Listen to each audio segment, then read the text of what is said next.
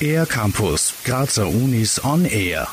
Schädel-Hirntraumata können Menschen jeden Alters betreffen und haben Beschwerden wie Bewegungsstörungen und Gedächtnisstörungen zur Folge. Gängige Behandlungsmethoden sind invasiv und die Regenerationsfähigkeit des Gehirns ist begrenzt. Dank eines vierköpfigen Teams der TU Graz und der Medizinischen Universität Graz könnte sich dies in einigen Jahren ändern. Theresa Rienmüller vom Institut für Healthcare Engineering der TU Graz. Also es ist so, dass wir uns mit dem Thema Schädelhirntrauma beschäftigen. Das heißt, Schädelhirntrauma ist ja eine Erkrankung, die so ziemlich jeden treffen kann. Man hat einen Unfall und hat eine starke Hirnverletzung. Und das große Problem dabei ist, dass selbst wenn alles gut klappt mit der Erstversorgung und auch notfallmedizinische Versorgung, bleiben sehr häufig Schäden zurück. Die Patienten haben Einschränkungen in ihrem weiteren Leben, die sie ihr ganzes Leben weiter begleiten natürlich. Das Team bestehend aus Muammer Ützal, Susanne Scherübel, Karin Kornmüller und Theresa Rienmüller wollen eben jenen Schäden entgegenwirken. Herkömmliche Behandlungsmethoden setzen auf elektrische Stimulation, die die betroffenen Gehirnzellen zur Regeneration anregen soll. Allerdings erfordert dies eine invasive Verkabelung des Gehirns. Die Methode des Grazer Forschungsteams verzichtet größtenteils auf solche Eingriffe und setzt stattdessen auf Licht und sogenannte Photocaps. Diese Photocaps, mit denen wir arbeiten, die sollen die Nerven stimulieren und wir wollen einerseits wissen, wie reagiert jetzt ein Photocap auf eine gewisse Lichtintensität und eine Dauer von Lichtpuls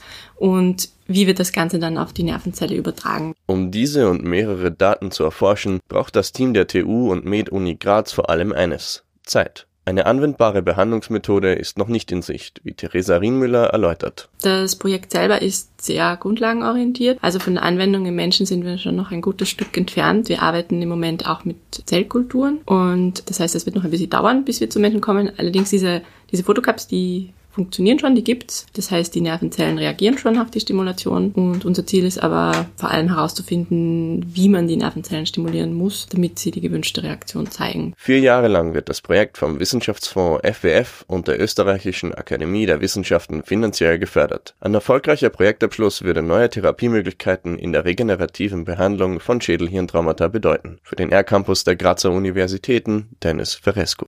Mehr über die Grazer Universitäten auf ercampus-graz.at